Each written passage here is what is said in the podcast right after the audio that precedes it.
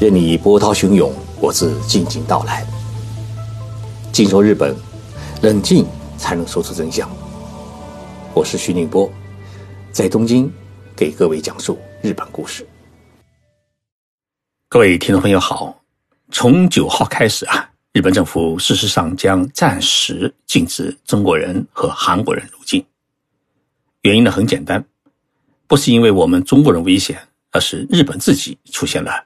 新冠疫情的扩散，而且感染人数是越来越多。对于日本政府的这一决定，我们中国政府呢表示理解。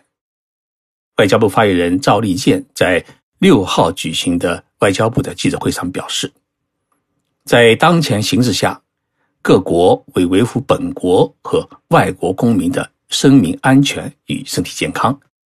为维护地区和全球的公共卫生安全，采取科学、专业、适度的措施是可以理解的。同时呢，有关措施啊不应该超出合理的限度。但是韩国政府呢，他表示不理解，认为是日本政府对于韩国的歧视。所以呢，韩国不仅提出了强烈抗议，同时也采取了反制措施，也宣布从九号开始啊，取消日本人的免签证待遇。事实上呢，也就禁止日本人入境。同样的一件事情啊，能否站在对方的立场上面去考虑问题，应对和结果就会不一样。今天的节目，我就跟大家来聊一聊日本政府暂时禁止中国人入境的问题。辛苦了一个多月啊，中国的疫情终于开始得到控制，而日本的疫情呢，开始严重起来。七号这一天。日本新增新冠病毒感染者是四十一人，总数达到了一千一百五十六人。即使扣除“钻石公主号”的乘客和船员，以及从武汉回国的感染者总数，日本国内的感染人数呢，也已经超过了四百人，达到了四百四十六人。我们亚洲通讯社啊，有一个公众号叫“亚通社速报”。每天晚上呢，汇总新闻稿的时候啊，编辑部的伙伴们会把实时跟踪的各地的疫情消息一个一个算，一个一个加，然后呢，汇总出最新的数字，就像小学生考数学一样。我呢，很关注东京的数据，因为毕竟啊，自己生活在这个城市里面。那么七号的数据，东京感染人数是六四人，排在北海道的九十八人。爱知县的六十七人之后，位居全国第三。东京啊，是一个很大的城市，有一千四百万居民，还有六百万人相对固定的流动人口。外国人呢，也是最为集中。这么一个大的国际大都市，才六十四名感染者，这个数据啊，也许有些保守。等核酸检测量上去以后啊。估计会有不少的增加。昨天我去办公室上班，见到我们办公楼的管理公司社长，见他没戴口罩，于是我问他：“我社长啊，你怎么没戴口罩？”他说：“啊，是的，现在的口罩啊，真的买不到。”一看他就是满脸惆怅。于是啊，我就送给他六十只口罩。这六十只口罩啊，是一位曾经的中国留学生的母亲，上海的。杨希董事长捐赠给我们的。日本的感染数字啊，在一天一天涨，没有不安，这是假的。毕竟啊，日本也闹出了十三条人命，其中一位呢，还是我们香港同胞。他搭乘“钻石公主号”游轮啊，从香港到日本，没有想到就回不去了，客死在异国他乡，这是一件很遗憾的事情。随着日本民间机构参与核酸检测，同时呢，这一核酸检测呢也开始适用医保，核酸检测的速度开始加快。日本各地呢不断发现感染者，感染人数呢看出现了几何级的增加。所以日本的首相安倍啊，他有点急，几乎每天啊都要在首相官邸召开会议研究疫情。六号这一天，他主持了两场会议。一场呢是未来投资会议，邀请的日本的经济人士来讨论如何减少疫情对经济的损害。另一场呢是新型冠状病毒的对策本部会议，来决定新的应对的措施和政策。我们先来关注一下未来投资会议。亚通社速报公众号在会议结束以后呢，发了条快讯，称安倍首相在会上指出，应该改变在中国集中投资的问题，将一部分生产线撤回日本国内。新冠病毒疫情之下的日本企业，它到底遇到了什么问题呢？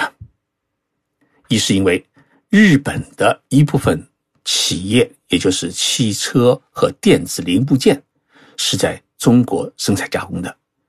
那么，因为春节假期，尤其是疫情导致部分日资企业啊，它无法复工或不能全部复工，物流呢也受到影响，所以呢，就直接导致了这些零部件啊无法正常供应日本市场。那么，一部分的日本汽车制造企业出现了整车组装线或者产品生产线停产的问题。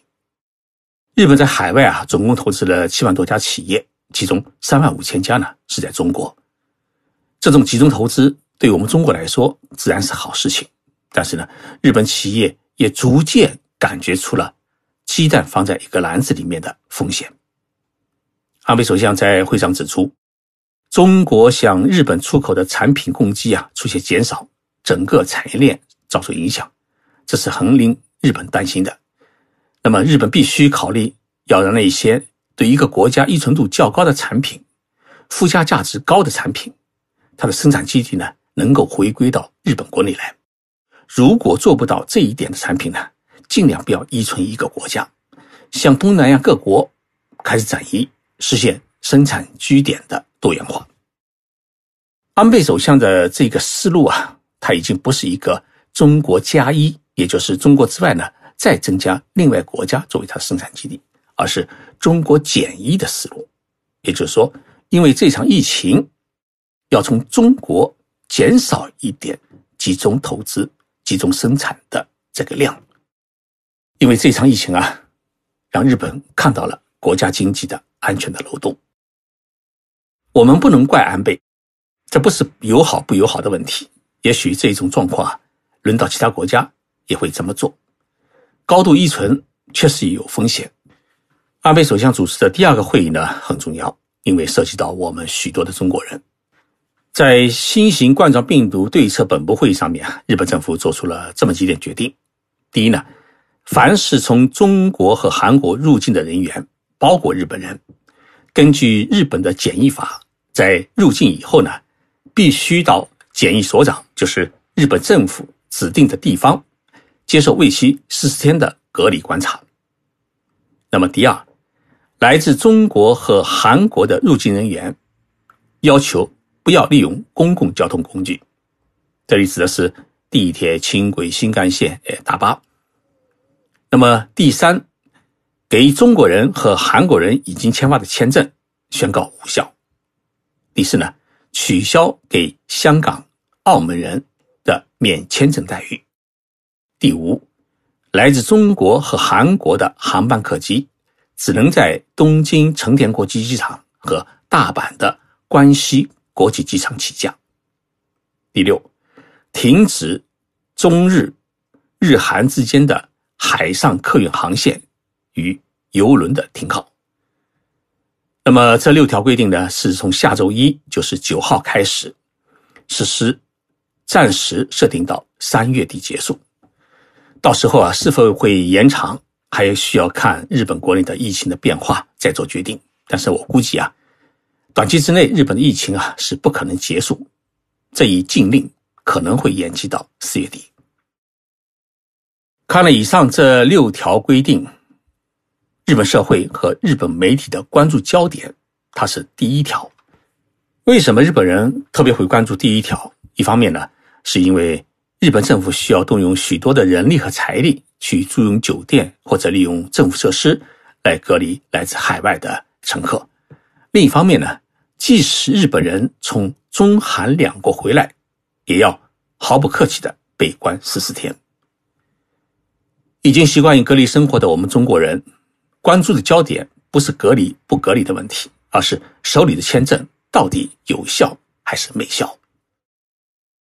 所以为了这一政策问题呢，我专门打电话给日本入国管理厅进行询问，得到的答复是这样的：第一，持有一次性的签证宣告作废，这一次性签证呢，包括旅游、商务、探亲、学术交流等签证；第二，持有多次往返的三年、五年、十年的长期有效签证，在限制期间也不能入境，但是签证本身是继续有效。第三，在日本居住、拥有外国人居留卡的中国人，比如说中国留学生，在日本企业和机构工作的中国人，还有呢持有永久居留权的中国人，原则上是允许入境，但是呢。必须到政府指定的设施隔离观察十四天，并遵守日本政府的其他的防疫要求，比如说不能搭乘地铁、轻轨、新干线、大巴等公共交通工具。也就是说，你要不私家车回家，要不打出租车回家。日本政府的这些强硬措施带来的负面影响也是巨大的。首先，它事实上面是禁止了中国人和韩国人入境。那么，两国人员交流啊，哎，事实上就陷入了一个停止的状态。不仅是我们中国人来不了日本，就是在中国工作的日本人本身也不敢回日本。他们开玩笑说啊，说我从北京、上海回到日本，一到机场就要被隔离十四天，等隔离结束以后，到公司办完事情，再回到北京、上海，还要被隔离十四天。一个月就这么被折腾完了，还是老老实实待在中国，用电话、用视频啊联系业务比较好。第二呢，一旦禁止中国人入境，两国的经济交流活动也会陷入到一个半停止的状态，因为没有乘客，绝大多数的航班要停飞，大飞机要变成小飞机，货物的运输就会受阻，所以不只是汽车电子零部件，估计啊。你从中国要寄几只口罩到日本，半个月里面啊，未必能够运到。为什么日本政府会选择在现在这个时间窗里面突然宣布限制中国人入境，而不是在一个月之前呢？大道理呢很简单，因为中间啊加了一件我们中国领导人访问日本的事情。原来商定的是在樱花盛开时节访问日本，因为现在两国啊。都要抗击新冠病毒疫情，所以呢，现在才正式商定访问计划延期。不然啊，你提前一个月宣布禁止中国人入境，那不就等于禁止中国政府代表团入境了吗？那可要出外交大问题。小道理呢也有两个：一是三月份是日本抗击疫情的攻坚期，扛过去了，太平无事；扛不过去的话，东京奥运会就要泡汤。东京奥运会啊，是定在。今年的七月份举行。二是三月份是樱花盛开季节，中国访日游客当中啊，百分之六十以上是自由行的散客。你可以控制这些团体的游客，不给他们旅游签证，但是呢，你无法控制持有多次往返签证的中国人。所以呢，要进就是全部进。今年很奇怪，也许因为暖冬，樱花开得特别的早。冬季的樱花。一般是在三月二十五号左右开花，今年预计是三月十五号就会开花，一下子就提前了十天。好在大家也不来了，不然整个赏花的计划会全部打乱。无论是我们中国人还是日本人，都一样在期盼新型冠状病毒的疫情啊能够早一点结束。前几天啊，我们办公室几位女同志在商量。看到在武汉有这么多的医护人员穿着防护服在救治病人啊，哎，生活上一定会有许多不方便。于是跟我说啊，我们能不能捐一点女性生理用品或者成人尿不湿给武汉的医护人员？我觉得这是一个好主意。日本呢口罩紧张，但是呢生理用品啊不紧张。于是呢我们马上联系采购，采购了一万片成人尿不湿和一万片的卫生巾。结果呢？商品全部采购完毕，但是从日本飞往中国的航班却越来越少。我们跟好几个航空公司联系，但是三十多只纸板箱要真的一下子运到中国，现在还真没有办法。所以我们还在想渠道，想尽快的把我们的一份情谊啊送到武汉的医护人员手中。有好几位听众朋友给我留言，诉说自己啊被长时间关在家里不能出门活动的郁闷。确实啊，这一次的疫情管控时间有点长，给大家带来许多的不便。长时间处在一个小小的空间里面，心情啊就难以舒展开来。其实我现在啊也尝到了这种味道。我们通讯社也从十天前啊开始实行弹性的工作制，除了值班人员之外呢。去都在家工作，保护好每一个人的健康啊，就是对社会的贡献。我呢，偶尔也会去办公室处理一些事务，大部分时间呢，也开始在家工作，开始有了一个不习惯。但是仔细想一想啊，经历这种不方便的生活，不是我们几个人，中国十四亿人都在经历同样的生活，在一起抗击这一场病毒疫情。